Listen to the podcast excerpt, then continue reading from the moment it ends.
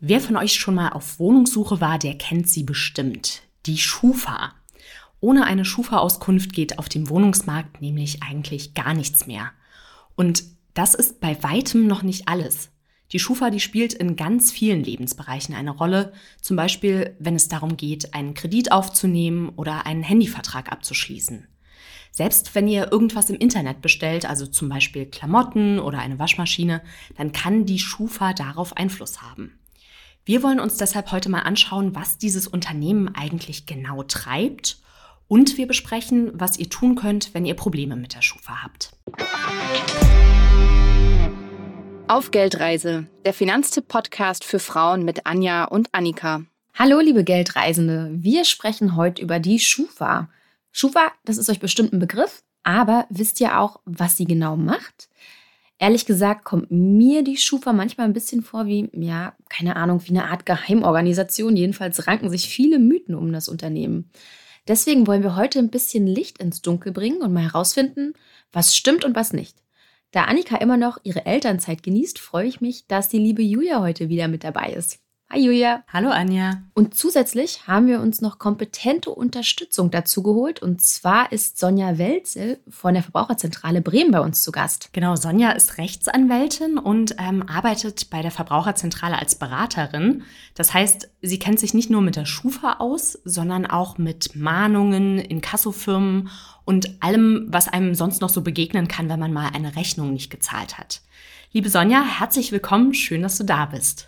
Moin, wie man hier so schön sagt. Danke für eure Einladung. Ich freue mich total, dass ich heute dabei sein darf. Sonja, im Podcast erzählen wir nicht nur immer mal wieder von unserer persönlichen Geldreise, sondern freuen uns auch immer wieder darüber, mehr über die Geldreise unserer Gesprächspartnerinnen zu erfahren.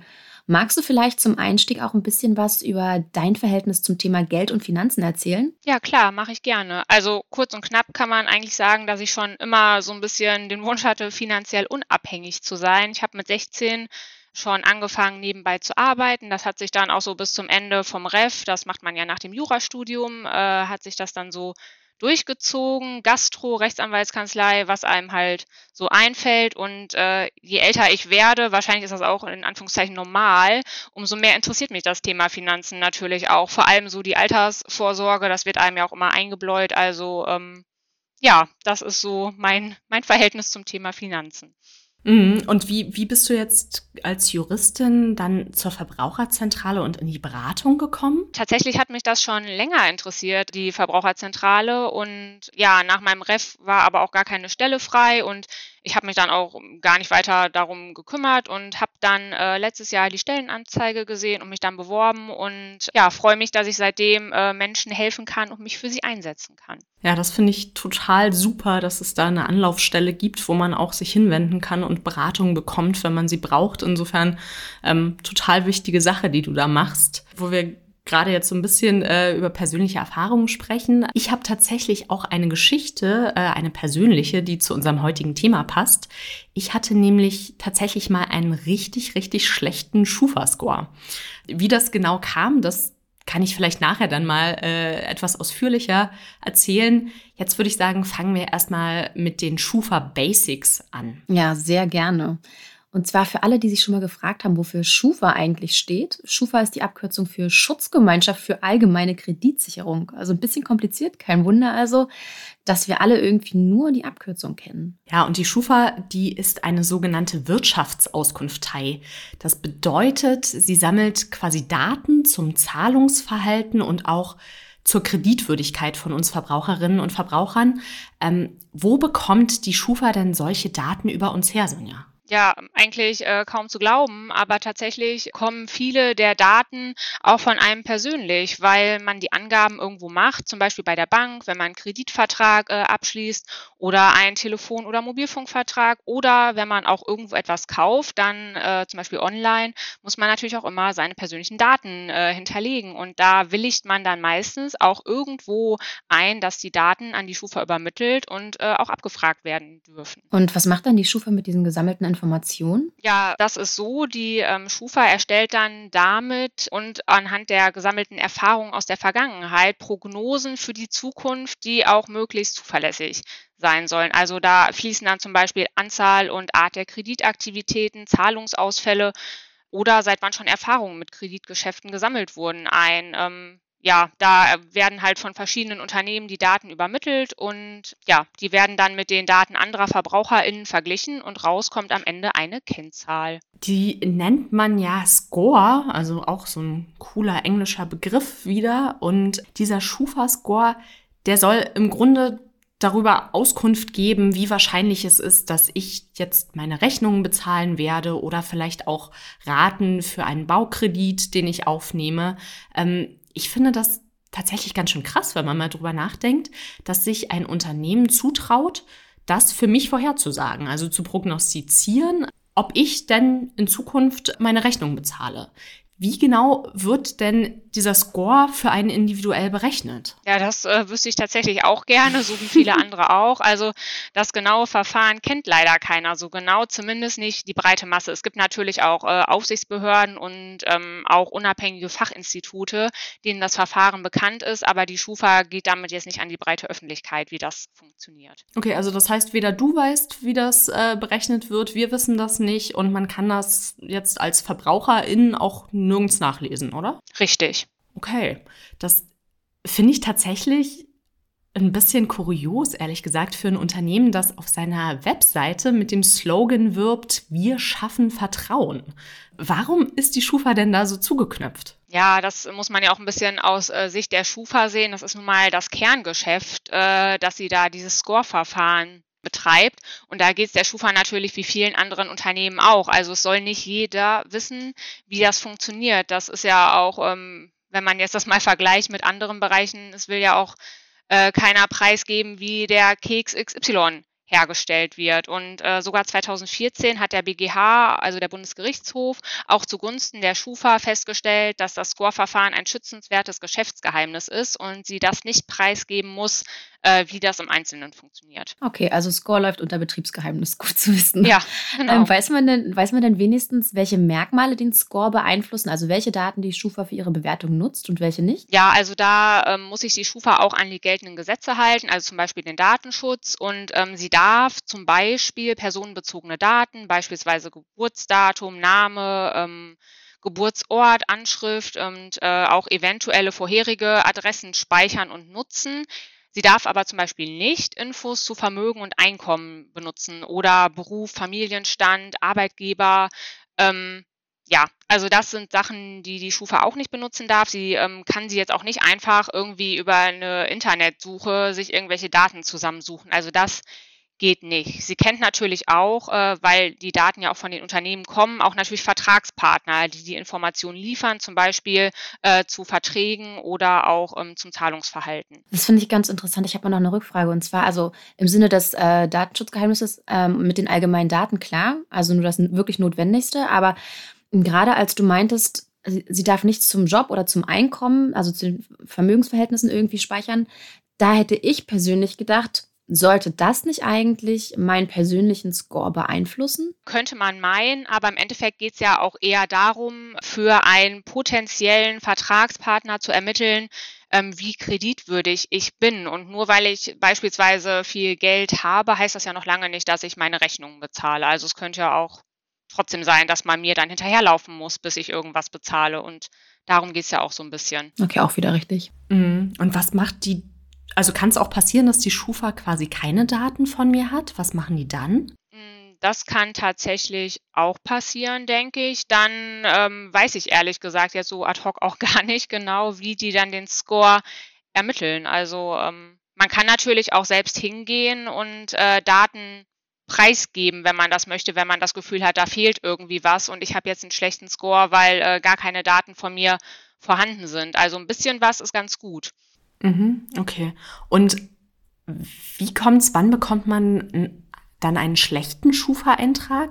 Ja, das ist zum Beispiel äh, der klassische Fall, wenn ich irgendwelche Rechnungen nicht pünktlich bezahle und äh, das dann gemeldet wird. Also kurz gefasst bei Zahlungsstörungen ähm, und ja, das dann an die Schufa gemeldet wird, was natürlich jetzt auch nicht äh, direkt, wenn ich mal zwei Tage in Verzug bin, dann kommt man jetzt nicht äh, da bei der Schufa zu einem negativen Eintrag. Aber ähm, wenn man Mahnungen bekommt und nicht zahlt und auch die Forderung nicht bestreitet, dann äh, können die Unternehmen das melden. Was auch öfter mal passiert, ist, dass Bankkarten eingezogen werden, weil zum Beispiel die Bank eine Geschäftsbeziehung kündigt. Oder wenn ich beim Gerichtsvollzieher eine Vermögensauskunft abgebe, dann äh, wird das auch erfasst. Und klar, auch äh, Einträge ins Schuldnerverzeichnis wirken sich hier bei der Schufa aus. Also die Bankkarte wird eingezogen. Ich kann gar nichts dafür, weil ähm, die, die äh, Bank hat, hat das äh, Geschäftsverhältnis gekündigt, aber gleichzeitig bedeutet das für mich einen schlechteren Score.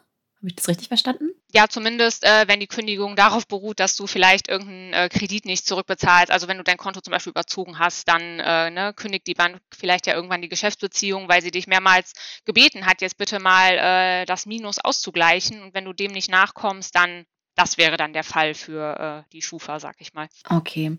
Und angenommen, ich ähm, konnte wirklich mal eine Rechnung für die Kreditkarte nicht bezahlen, stehen dann solche Meldungen für immer in der Schufa-Auskunft oder werden die auch irgendwann gelöscht? Also gesetzlich ist das äh, nicht geregelt, wie lange das da drin stehen darf. In der Regel ist das so, dass solange das äh, konkrete Vertragsverhältnis läuft, ähm, zum Beispiel ist ein Darlehensvertrag, dann werden die Daten auch gespeichert. Die Auskunfteien in Deutschland haben sich aber einem Code of Conduct unterworfen und äh, sich darin verpflichtet, tagesaktuell zu löschen und auch äh, Daten nur drei Jahre zu speichern, nachdem das Vertragsverhältnis beendet wurde. Was heißt tagesaktuell zu löschen? Dass sie dann auch tatsächlich taggenau gucken, ob da jetzt was gelöscht werden muss. Also die schieben das da nicht auf die lange Bank. Und das ist aber so, dass dass quasi die Schufa von alleine darauf achtet, dass sie veraltete Daten löscht oder muss ich da irgendwie mich drum kümmern? Theoretisch achtet die Schufa da von alleine drauf, aber man kann natürlich auch selbst äh, regelmäßig da mal eine Datenkopie abfragen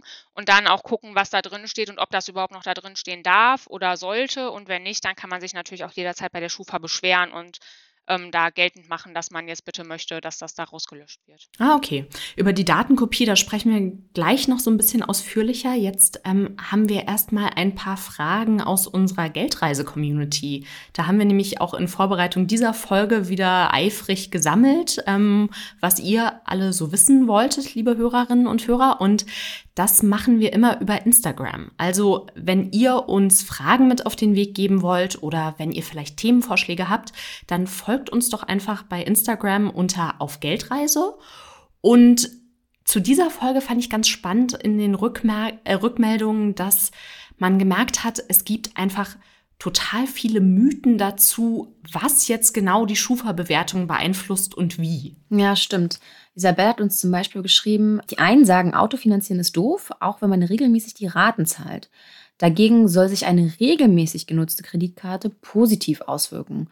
Und ähm, Isabels Bankberaterin hat ihr vor einer Weile empfohlen, den Dispo zu erhöhen. Und jetzt fragt sie sich zu Recht, ob das denn jetzt so negative Auswirkungen auf die Schufa haben könnte. Was stimmt denn davon, Sonja? Man weiß ja nicht, wie das genaue Score-Verfahren abläuft. Ähm, deshalb lässt sich das gar nicht so hundertprozentig sagen, was den Score wie beeinflusst. Aber insgesamt weiß man schon, dass nicht einzelne Informationen eine enorme Aussagekraft haben. Also das ist immer so eine Gesamtschau, sag ich mal. Äh, deshalb lässt sich auch annehmen, dass man beim Dispo-Kredit äh, ja erstmal keine grundsätzlichen negativen Auswirkungen auf die Schufa hat und dass viele Banken das äh, auch gar nicht unbedingt weitergeben an die Schufa, weil das ist ja erstmal nichts Negatives. Das ist ja auch einfach auch nur eine Art Kredit, sage ich mal. Wohingegen man vielleicht auch überlegen könnte, ob nicht eine regelmäßig genutzte Kreditkarte, wo auch immer pünktlich dann wieder gezahlt wird, sich positiv auf den Score auswirkt, weil dadurch ja gezeigt wird, dass man auch Kredite zurückzahlen kann. Und äh, ich denke, das lässt sich auch auf die Autofinanzierung übertragen. Wenn man da pünktlich seine Raten zahlt, hat man eigentlich jetzt nichts Negatives zu befürchten, was allerdings nicht gilt, wenn man jetzt äh, zig verschiedene Kreditanfragen macht. Also da muss man immer so ein bisschen äh, aufpassen, dass man da nicht zu viele Eisen im Feuer hat, sage ich jetzt mal. Das ist ganz gut, dass du das ansprichst, weil nämlich bei diesen Kreditanfragen, ich habe mal gehört, dass tatsächlich, wenn ich irgendwie einen Kredit bei der Hausbank anfrage oder sonst irgendwas, das sofort zu einem Schufa-Eintrag führt. Ist das so? Ja, das ist tatsächlich richtig. Also Anfragen werden da auch erfasst in der Schufa. Und ähm, wird das dann dementsprechend auch gleich irgendwie bewertet, also negativ oder positiv ausgelegt? Oder ist es einfach bloß sozusagen zur Kenntnis genommen, es wird eingetragen, aber es beeinflusst nicht mein Score? Also je nachdem natürlich, wie viele Anfragen du stellst. Wenn du jetzt zum Beispiel eine Anfrage hast, dann ist das natürlich jetzt nicht äh, zwingend mit einem negativen äh, Score verbunden oder wirkt sich nicht unbedingt aus. Aber wenn du verschiedene Anfragen machst oder sehr viele, dann wirkt sich das schon irgendwann aus. Aber die Banken sind ja auch verpflichtet, äh, bei der Schufa da ja, das einmal zu melden, sag ich mal. Also ähm, ich habe ja vielleicht schon Motivation, mal bei verschiedenen Banken nachzuhören, bevor ich mich dann entscheide, auch wenn ich nicht bei jeder Bank dann am Ende den Kredit haben möchte. Trotzdem will ich mich ja irgendwie informieren. Gibt es da irgendwie eine Möglichkeit, das zu machen?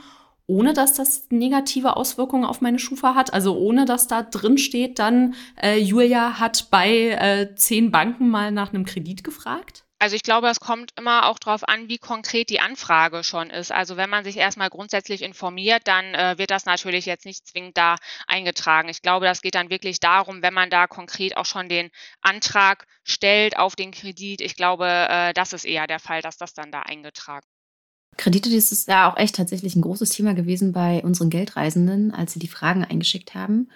Und zu den Krediten haben auch Konstantin und Sandra eine Rückfrage gestellt. Die zwei möchten nämlich gerne wissen, wie sich ein laufender Kredit auf die Schufa-Bewertung auswirkt. Ja, also geht ja schon in die Richtung, wie wir es eigentlich gerade thematisiert haben. Hat man mit einem Kredit, den man regelmäßig abbezahlt, dann vielleicht aber auch tatsächlich sogar einen besseren Score, wie du es ja eigentlich schon so ein Stück weit angedeutet hast? Ja, also wie du auch gesagt hast, schließt sich ja schon so ein bisschen äh, an, aber ob man dadurch wirklich einen besseren Score bekommt, das weiß ich tatsächlich auch nicht. Also ich glaube einfach, dass es sich äh, positiv auswirkt, wenn man seine Kredite und Kreditraten wie vertraglich vereinbart und pünktlich zahlt. Das ist so der Kern der Sache. Aber es gibt jetzt nicht grundsätzlich äh, sozusagen Anlass, einen Kredit aufzunehmen, um die Schufa zu pimpen, oder? Also nee, das würde ich nicht. Okay, also das Wichtigste ist im Grunde genommen, wenn man einen Kredit hat, dann sollte man den auch pünktlich zahlen, weil sonst ist das definitiv schlecht für die Schufa. Aber ob jetzt sozusagen äh, pünktlich gezahlter Kredit oder gar kein Kredit besser ist, das lässt sich nicht so richtig sagen, wenn man irgendwie das Zusammenspiel der verschiedenen Faktoren und diese geheime Berechnung nicht kennt, oder? Ja.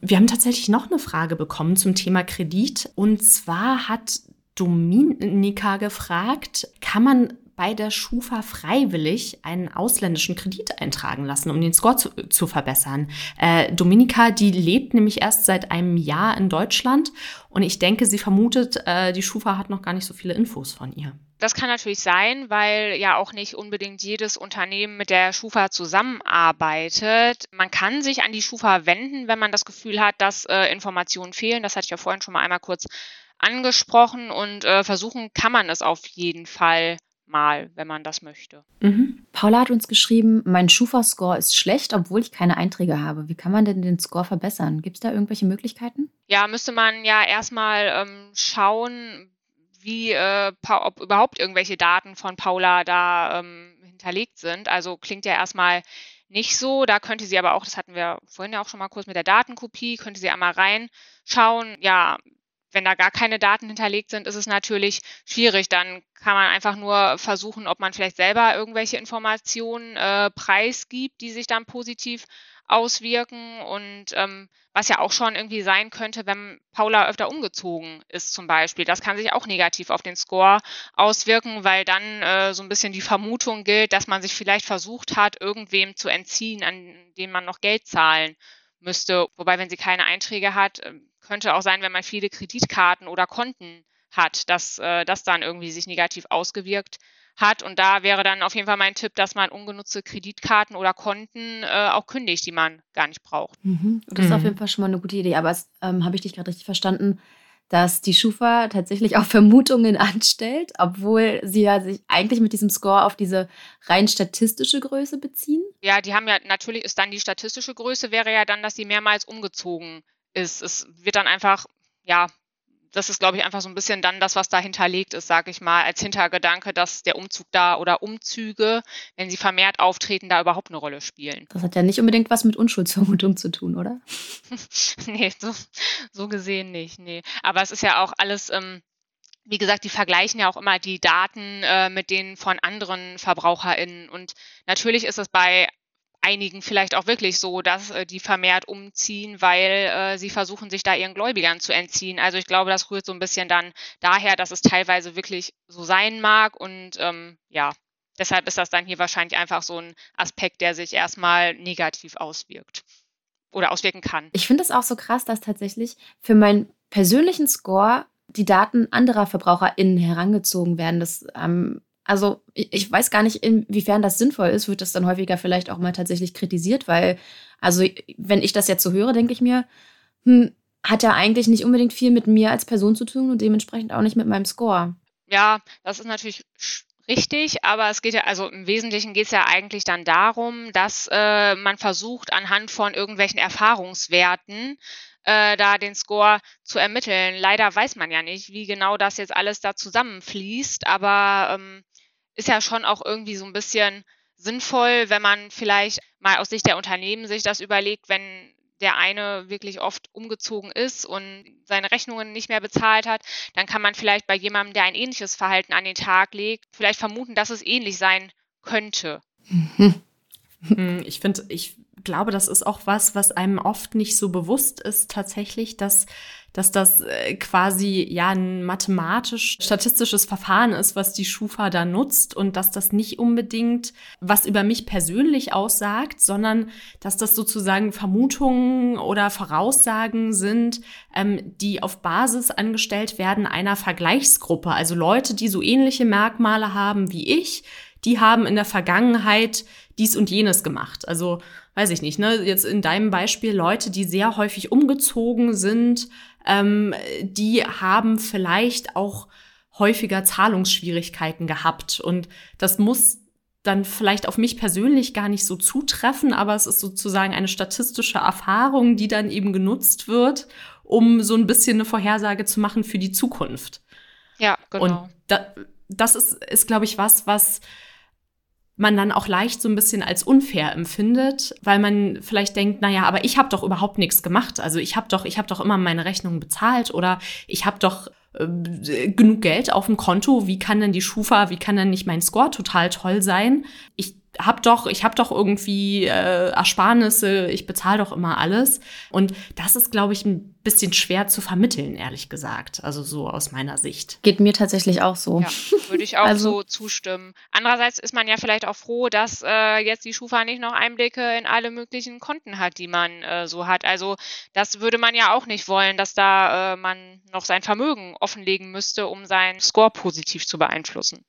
Genau, mhm. das, ja. das stimmt. Das ist natürlich aus Datenschutzsicht, äh, wäre das auch total krass, wenn dann die Schufa noch wüsste, äh, wo ich arbeite, äh, was ich genau mache, wie viel Geld ich auf dem Konto habe, wie viel in meinem ETF-Depot liegt und so weiter und so fort. Insofern, ähm, natürlich ist das auch was, ne, wo es gut ist, dass es da Beschränkungen gibt. Ähm, auf der anderen Seite äh, darf, kann man das ja nicht ganz aus der Ach, außer Acht lassen, wenn es so drum geht, wie sind so meine finanziellen Verhältnisse und bin ich jetzt irgendwie finanzkräftig.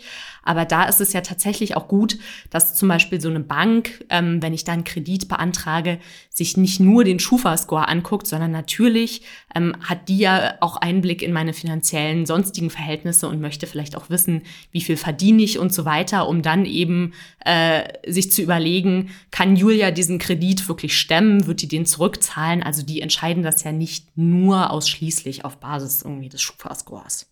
Trotzdem muss ich sagen, so ein bisschen unbehaglich finde ich das persönlich schon, dass so ein Privatunternehmen, also das ist es ja, die Schufa ist ja keine äh, offizielle Behörde, sondern die ist ein privat organisiertes Unternehmen, ähm, das einfach total großen Einfluss auf unser aller Leben hat. Weil im Grunde kann man sich ja der Schufa und auch anderen Auskunfteien, die so ähnlich arbeiten wie die Schufa, überhaupt nicht entziehen. Also das sagtest du ja bereits anfangs, Sonja, wenn man Kundin bei einer Bank ist oder wenn man ab und zu mal einen Telefonvertrag abschließt oder irgendwie, selbst wenn man online was bestellt, dann werden immer Daten in der Regel weitergegeben an die Schufa und das kann man kaum verhindern. Ähm, und was für einen großen Einfluss die Schufa hat, das zeigen auch Daten von der Schufa selber. Die sagen nämlich, sie haben Informationen zu 68 Millionen Menschen gespeichert. Äh, zum Vergleich, äh, in Deutschland gibt es 69,5 Millionen Erwachsene. Das bedeutet, die Schufa, die hat quasi zu fast jedem, jeder von uns Daten. Mhm, und Dominika aus unserer Geldreise-Community, die ist da ähnlich skeptisch. Sie fragt, wie kann die Schufa Daten ohne Einwilligung sammeln und dann nicht mal transparent angeben, wie die Scores berechnet werden, wenn die darüber entscheiden, ob man eine Mietwohnung bekommt oder ein Auto kaufen kann? berechtigte Frage, finde ich. Wobei Daten ohne Einwilligung sammeln ja nicht ganz stimmt, ne, Sonja? Nee, hatte ich ja äh, vorhin schon mal kurz angesprochen. Meistens willigt man schon irgendwo ein, dass die Daten an die Schufa übermittelt werden dürfen. Zum Beispiel irgendwo auch vielleicht im Kleingedruckten. Also da muss man einfach nochmal ganz genau in die Verträge schauen. Teilweise ist sogar auf einer gesonderten Seite. Also das äh, ohne Einwilligung stimmt nicht ganz, nee kann ich auch sagen, nee, ich willige nicht ein, dass ihr die Daten an die Schufa übermittelt? Na, dann wird es wahrscheinlich mit dem Vertrag auch irgendwie schwierig. Also das äh, klappt dann wahrscheinlich nicht. Okay, also ich habe da nicht so richtig eine Wahl de facto. Also wenn ich jetzt sage, äh, hier, ich, was weiß ich, ich will jetzt einen Handyvertrag abschließen und sage, da steht jetzt irgendwie eine Passage, die Daten werden an die Schufa weitergegeben. Ich sag, das möchte ich nicht, dann kann es mir oder wird es mir wahrscheinlich passieren, dass der Anbieter einfach sagt, nee, liebe Julia, dann nicht. Ja, oder? ja, leider ja. Okay. Sei denn, du kannst sie ähm, dann anders überzeugen. Wie finde ich denn raus, was jetzt genau die Schufa über mich gespeichert hat? Also was die über mich weiß, welche Daten die hat? Ja, man kann auf der Internetseite von der Schufa, das ist äh, meineschufa.de, kann man äh, eine Abfrage online auch machen. Und auf der Website der Schufa ähm, finden sich ja alle möglichen Angebote, ne? also meine Schufa Kompakt plus Premium und die sogenannte Bonitätsauskunft. Was davon brauche ich denn wirklich? Ja, es kommt immer so ein bisschen drauf an, wofür du die Auskunft brauchst. Also für einen selbst reicht auf jeden Fall die kostenlose Datenkopie völlig aus. Und wie oft kann ich diese kostenlose Auskunft anfordern? Und ähm, kann ich die auch bei der Wohnungssuche nutzen oder brauche ich da dann was kostenpflichtiges? Also diese kostenlose Datenkopie, die kann man einmal im Jahr ganz unkompliziert äh, online bestellen. Ist wie gesagt kostenlos.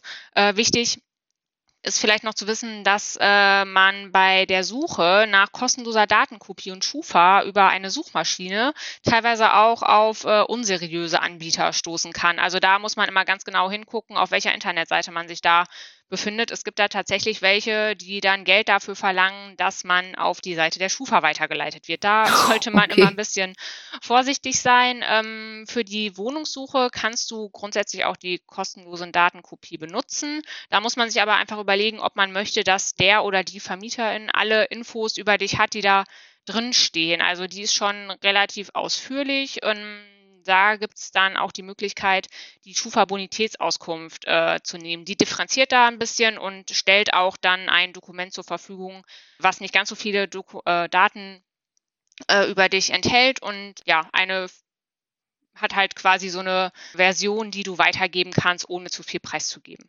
Okay, aber die Bonitätsauskunft, äh, die kostet natürlich Geld, ne? Die Datenkopie, die bekomme ich kostenlos. Genau. Die Bonitätsauskunft kostet, glaube ich, um die 30 Euro. Ähm, muss man dann überlegen, ob es das äh, wert ist. Man kann sie ja theoretisch, wenn man auf Wohnungssuche ist, bleibt ja meistens eh nicht bei einer Wohnung. Äh, vielleicht lohnt es sich dann schon, wobei ich auch davon abraten würde, sie ähm, jetzt immer ungefragt direkt vorzulegen. Also da muss man sich wirklich klar sein, dass da ähm, personenbezogene Daten drinstehen, die nicht jeden was angehen. Ich habe tatsächlich jetzt in Vorbereitung äh, auf diese Folge mal in meinen Unterlagen rumgewühlt und äh, gesehen, dass ich 2015 schon das letzte Mal äh, so eine Schufa-Selbstauskunft bestellt hatte. Und dann dachte ich, naja, komm, machst du direkt mal nochmal. Ich habe die Gelegenheit genutzt in der, in der Vorbereitung und mir jetzt nochmal so eine Datenkopie angefordert. So heißt das nämlich mittlerweile. Früher hieß das, glaube ich, Selbstauskunft. Jetzt muss man auf der Webseite nach Datenkopie gucken. Ähm, und das geht super schnell. Also das hat irgendwie, glaube ich, eine Minute gedauert bei mir. Ähm, und den Link zu dem Bestellformular auf der Schufa-Seite, den packen wir euch auf jeden Fall auch in die Show Notes. Dann müsst ihr gar nicht äh, über irgendwelche dubiosen Webseiten, die dann vielleicht noch irgendwie Geld von euch wollen, äh, euch da durchwühlen zur Schufa, sondern ihr habt direkt den Link, könnt da draufklicken und kriegt äh, die Datenkopie dann auch kostenfrei zugeschickt. Ähm, ich habe die jetzt mal vor mir äh, und da stehen ganz unterschiedliche Sachen drin tatsächlich. Also das sind mehrere Seiten. Ähm, und zum einen steht da der sogenannte Basisscore. Das ist ein Wert, mit dem die Schufa angibt, für wie wahrscheinlich sie es hält, dass ich eben meinen finanziellen Verpflichtungen nachkomme. Also Rechnungen bezahle und sowas.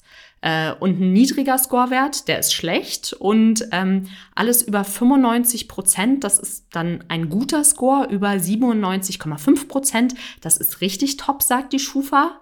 Äh, was aber vielleicht wichtig ist zu wissen, ist, dass der Wert von 100 Prozent nie erreicht wird. Ähm, denn das würde bedeuten, dass die Schufa sich quasi absolut sicher ist, dass ihr niemals eine Zahlung verpassen werdet. Und so eine Garantie, die gibt's einfach nicht. Und deshalb vergibt die Schufa auch niemals einen Score von 100 Prozent. Also wundert euch nicht, wenn ihr die Auskunft bestellt und ihr habt da dann nicht die volle Punktzahl, da stehen nicht 100 Prozent. Also nicht so wie bei Prüfungen, wenn man eins plus möchte. Genau. Übrigens, der Basisscore ist nur für einen selbst und wird nicht an andere weitergegeben. Unternehmen, die Anfragen bekommen, nicht den Basisscore, sondern branchenspezifische Werte, zum Beispiel für Banken, aber auch für Versandhandel oder Telekommunikation. Und auch die Branchenscores ähm, könnt ihr in der Datenauskunft sehen. Sie unterscheiden sich oft ein bisschen vom Basisscore. Genau, da wird dann so aufgeführt, äh, zum Beispiel für die Telekommunikationsbranche, für Banken. Ähm, das wird offensichtlich immer leicht unterschiedlich berechnet, äh, je nachdem, was die so für Anforderungen haben und was die für Daten interessiert sozusagen. Ich habe euch ja anfangs äh, versprochen, dass ich auch noch eine persönliche Geschichte zur Schufa habe. Und äh, jetzt, wo wir so über Score-Werte sprechen, da passt die ganz gut. Ähm, ich hatte nämlich mal einen Schufa-Score von 20 Prozent. wow. Ordentlich. Okay, dann, also, dann musst du jetzt gleich nachlegen und bitte erzählen. Ihr Lieben, auch wenn ihr euch wahrscheinlich fragt, hm, wie geht der New Year Story jetzt weiter? Ich muss euch da um eine Woche vertrösten. Ja, wir haben einfach zu viel gequatscht über die Schufa, über die Macht der Schufa. Wir haben es selbst nicht äh, glauben können, aber deswegen lassen wir euch noch ein bisschen zappeln. Ich würde sagen, bis dahin, bis zum nächsten Mal. Ciao!